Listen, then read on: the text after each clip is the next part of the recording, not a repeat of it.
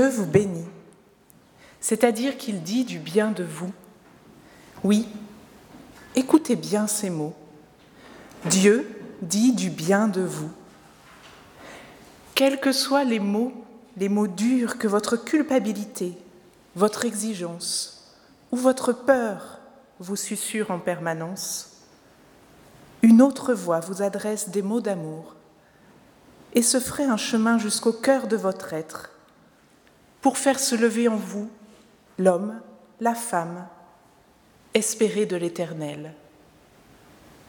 Amen.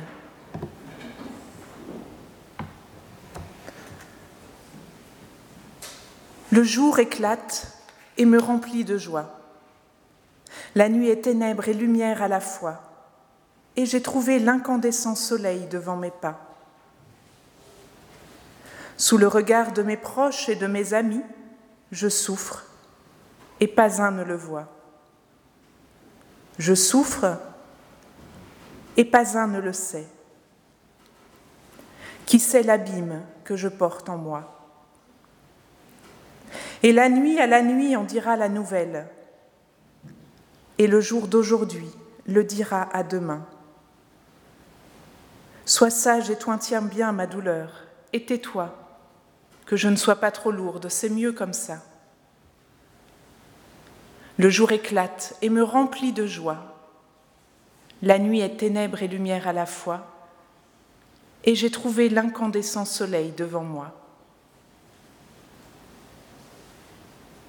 C'est avec ces mots de la poétesse Claude Thévenon que je vous accueille pour ce moment de prière et de méditation de la parole qui nous éclaire au cœur de nos ténèbres.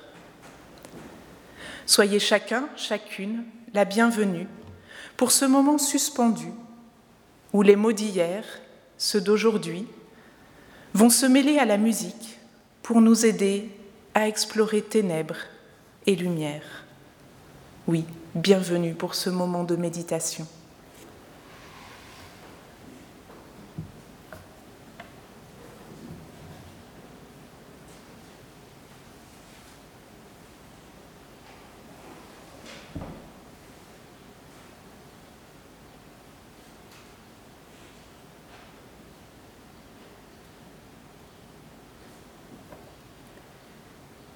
Pourquoi éternel pourquoi te tenir à distance?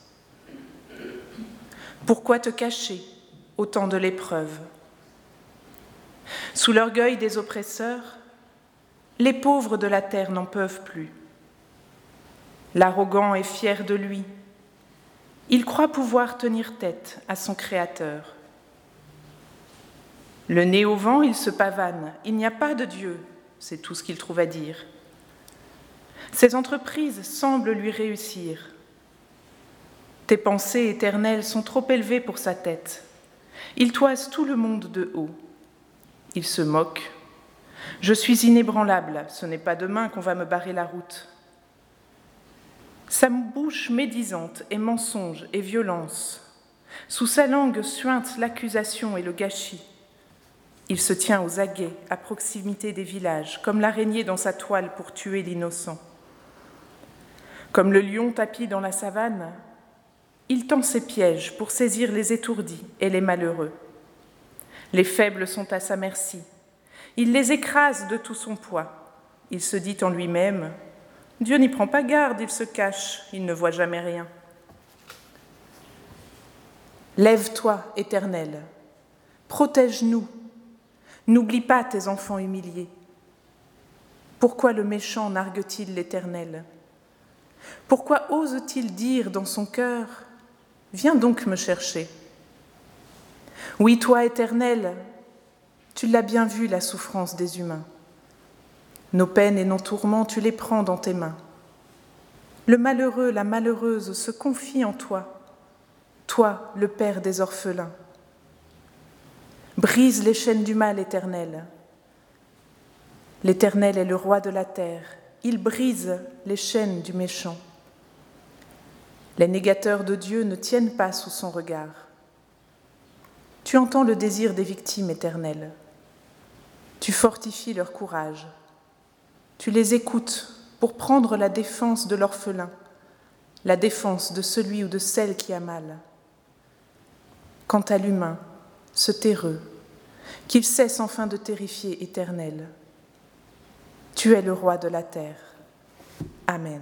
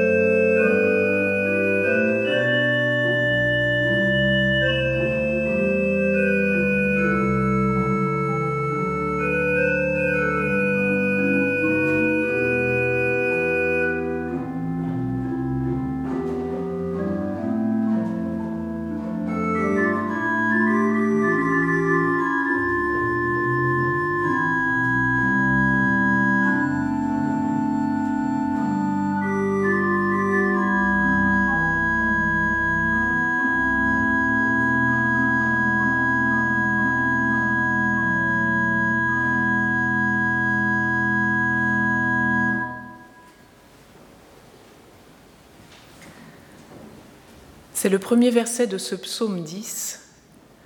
Pourquoi, Éternel, pourquoi te tenir à distance? Pourquoi te cacher au temps de l'épreuve? Que j'aimerais faire résonner ce soir avec l'épisode de la Passion qui nous est proposé. C'est peut-être, pour moi en tout cas, l'un des épisodes les plus terribles. En voici la lecture. Après avoir ainsi parlé à ses disciples, Jésus fut bouleversé en son esprit et il rendit ce témoignage. Amen, Amen, je vous le dis, l'un de vous me livrera. Les disciples se regardaient les uns les autres avec embarras, ne sachant pas de qui Jésus parlait. Il y avait à table, appuyé contre Jésus, l'un de ses disciples, celui que Jésus aimait. Simon-Pierre lui fit signe de demander à Jésus de qui il voulait parler.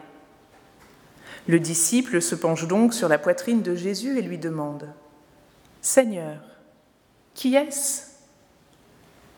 Et Jésus lui répond, C'est à celui à qui je donnerai la bouchée que je vais tremper dans le plat. Il trempe la bouchée et la donne à Judas, fils de Simon l'Iscariote.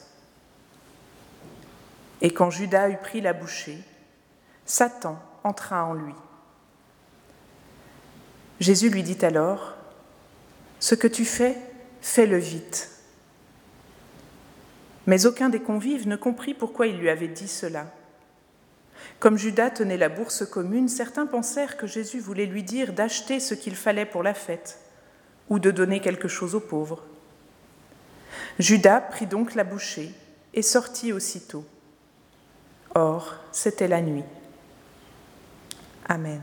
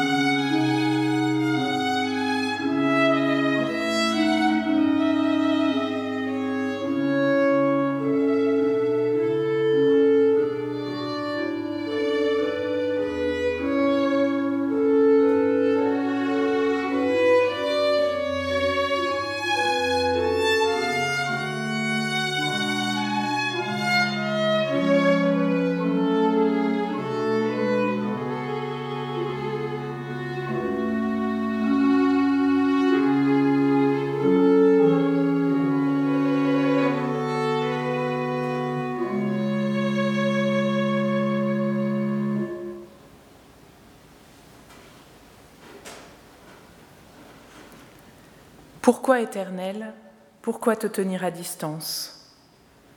Pourquoi te cacher au temps de l'épreuve? Oui, où est Dieu alors que tout s'assombrit autour de Jésus et de ses amis, alors que l'ambiance se tend? Où est-il alors que son peuple est opprimé?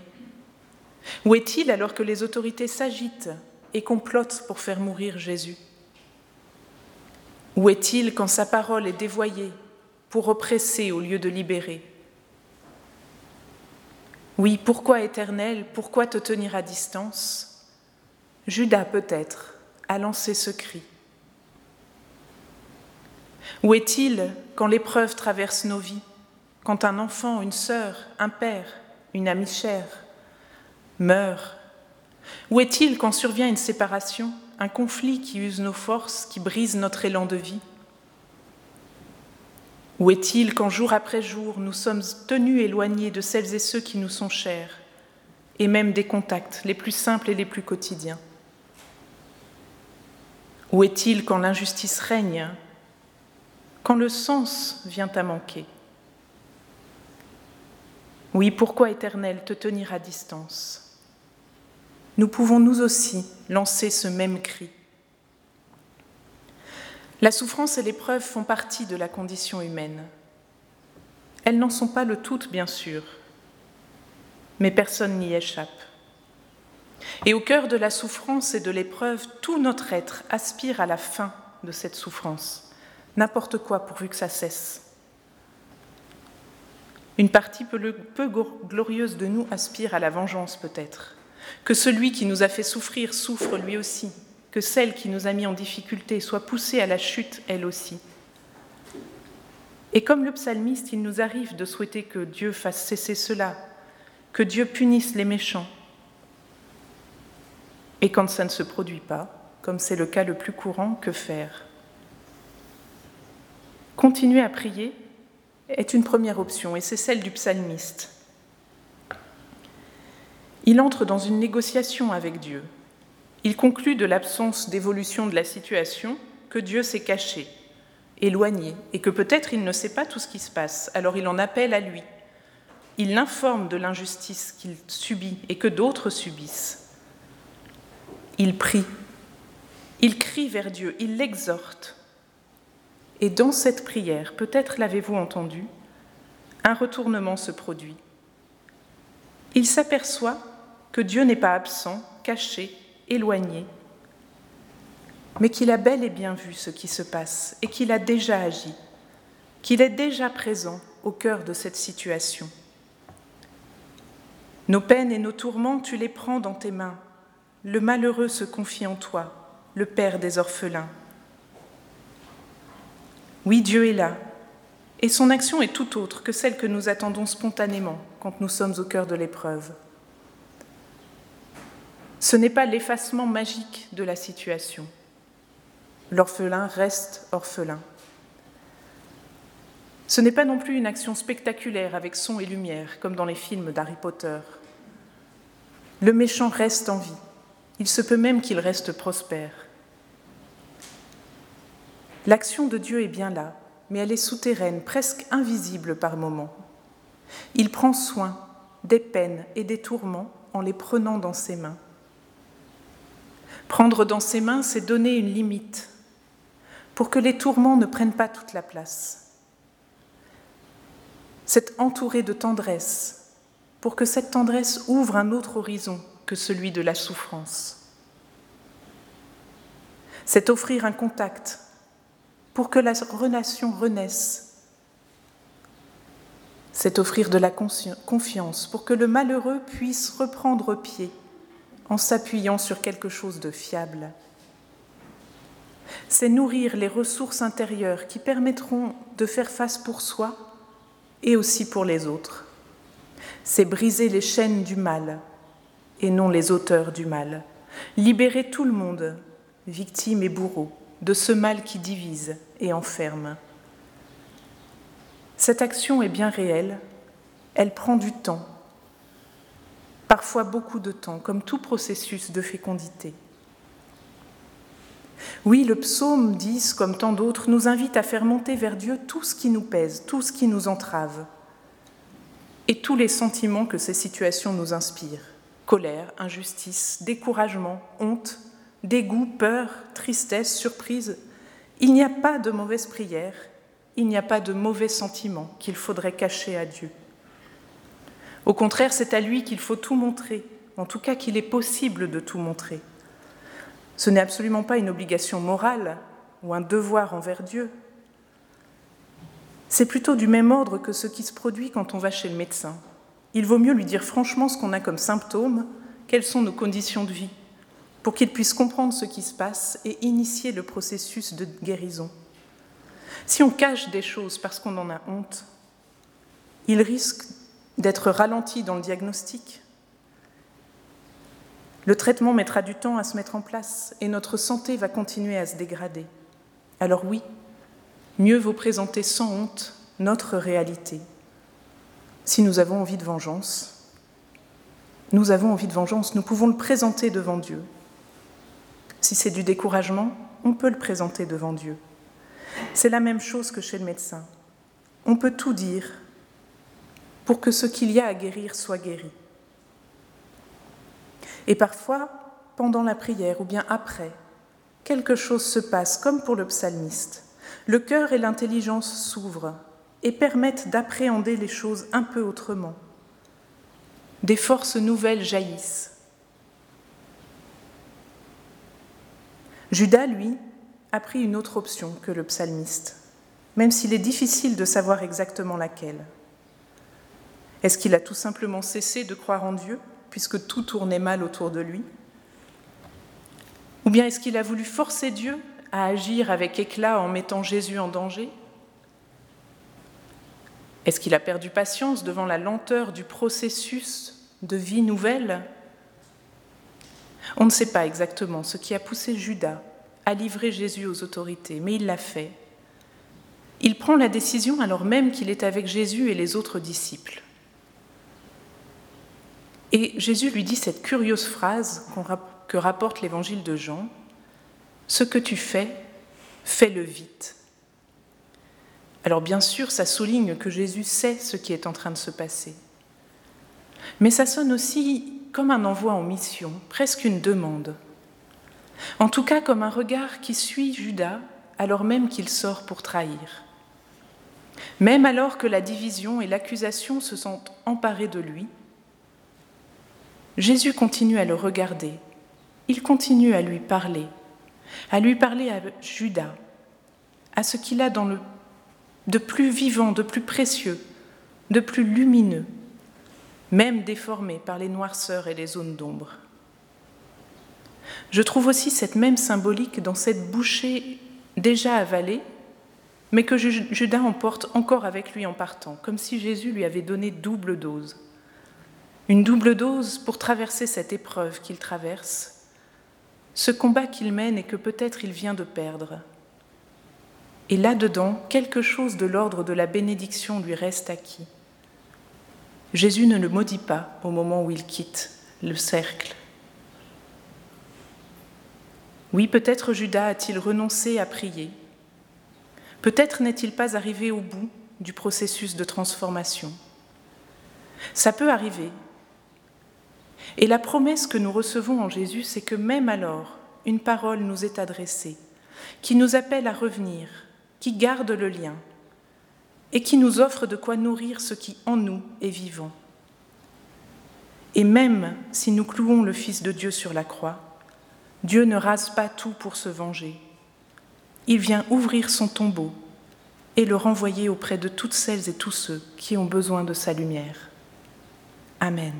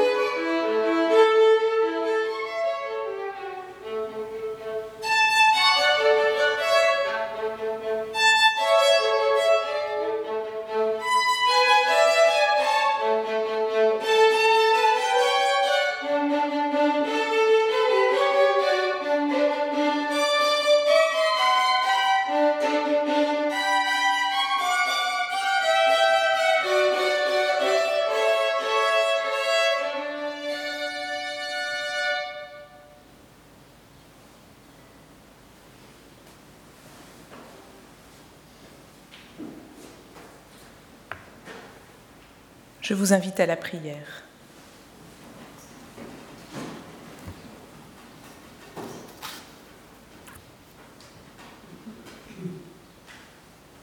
Éternel, au cœur de nos ténèbres et de nos tempêtes, au milieu des dangers que nous affrontons, accorde-nous ta paix et ta lumière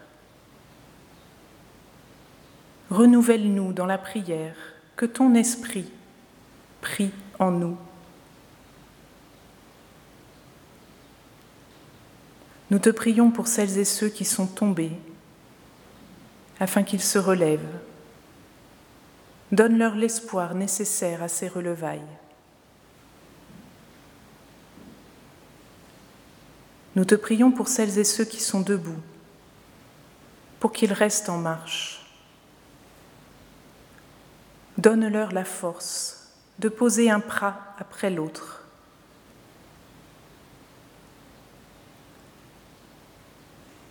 Nous te prions pour celles et ceux qui ont besoin de recevoir le pardon pour être libérés de leur culpabilité et retrouver le chemin de la vie. Ouvre les fers qui les retiennent. Nous te prions pour celles et ceux qui œuvrent pour plus de justice dans le monde. Renouvelle leur force chaque jour. Fais de nous des artisans de paix et de justice, capables de se dresser contre les forces de mort là où il le faut.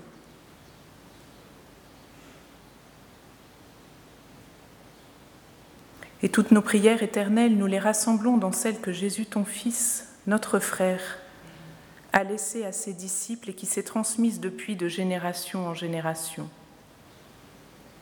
Notre Père qui es aux cieux, que ton nom soit sanctifié, que ton règne vienne, que ta volonté soit faite sur la terre comme au ciel. Donne-nous aujourd'hui notre pain de ce jour Pardonne-nous nos offenses, comme nous pardonnons aussi à ceux qui nous ont offensés. Et ne nous laisse pas entrer en tentation, mais délivre-nous du mal, car c'est à toi qu'appartiennent le règne, la puissance et la gloire pour les siècles des siècles. Amen.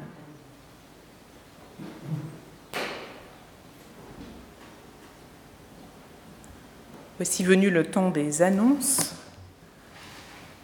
Vous êtes les bienvenus demain midi à la chapelle des Maccabées à 12h30 si vous souhaitez un autre moment de méditation, ou bien demain soir ici, ou bien et demain soir ici, on peut faire les deux à la même heure. Euh, dans les deux cas, il y aura une sainte scène de célébrer pour la première fois depuis des mois. Donc, euh, on se réjouit beaucoup de pouvoir vivre ces fêtes de Pâques avec la Sainte Seine. Puis, bien sûr, il y aura un culte euh, ici sur cette paroisse, je ne sais pas si c'est ici à Malagnou ou ailleurs, vendredi saint et puis euh, dimanche, et puis à Saint-Pierre, vendredi et dimanche. Et ici, en plus, il y a un culte dimanche soir. Donc voilà, si vous avez besoin de temps de prière et de méditation ces prochains jours, vous êtes les bienvenus à plein d'endroits. Je vous invite à vous lever pour recevoir les paroles d'envoi portées par la même poétesse, Claude Thévenot. Au fond de mon âme, tu as mis ton abri, et ta tente en moi si légère me donne la vie. Je veux vivre et ne plus jamais souffrir, car en moi tu as mis le calme sans bruit. Tu es là qui berce mon cœur, dans tes bras longuement, et quand la tempête vient, tu me prends. Mais jusque à quand? Tu es la douceur de ne plus pleurer, tu es le bonheur je ne veux pas manquer. Oui, l'Éternel vous bénit et vous garde. Il veut pour vous le bonheur. Il vous berce dans ses bras. Il vous entoure de sa tendresse et de sa douceur. Allez dans sa paix. Amen.